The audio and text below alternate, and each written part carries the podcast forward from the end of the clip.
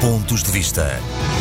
Muitos portugueses residentes no estrangeiro questionam-se por que razão existe uma diferença entre eles e os que vivem no país no que toca ao pagamento de imposto sempre que fazem uma transação de um determinado bem, como uma casa, um terreno ou um prédio ou algo similar. Com efeito, atualmente, um português residente no estrangeiro paga o dobro daquilo que um, paga um cidadão residente em Portugal, o que claramente constitui um tratamento diferenciado.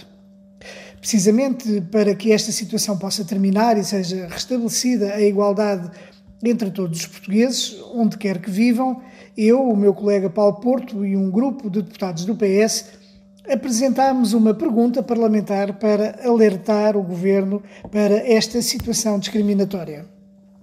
Entre eles conta-se também o anterior secretário de Estado das Comunidades, José Luís Carneiro, o que é um sinal muito positivo, além de ser uma evidência que continua muito empenhado e atento às questões relacionadas com as comunidades.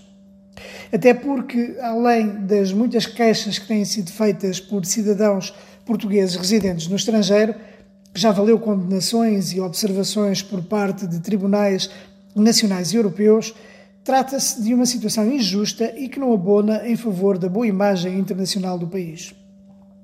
Pessoalmente, já fui várias vezes interpelado por eh, cidadãos portugueses a viver no Luxemburgo, em França, na Suíça e noutros países, e o mesmo acontece com o meu colega eleito pelo Círculo de Fora da Europa, Paulo Porto.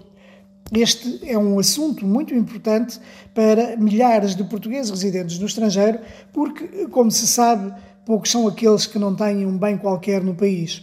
E claro, pelas leis do mercado e pelas leis da vida, em qualquer momento e por qualquer razão, nada mais natural do que vender o bem e ficar com a mais-valia.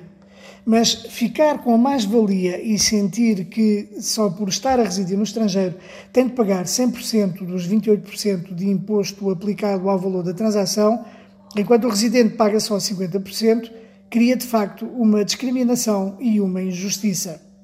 Pode até ser um fator que impeça o cidadão residente no estrangeiro de vender o seu bem porque se torna menos rentável fazê-lo. E, portanto, o que não deixa de ser uma penalização, além de ser um fator que dificulta o desenvolvimento económico.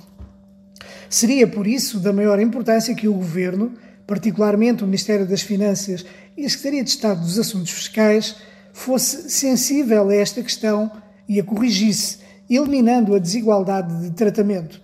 Seria um importante fator de justiça e de desenvolvimento económico. Um abraço a todos. Pontos de Vista.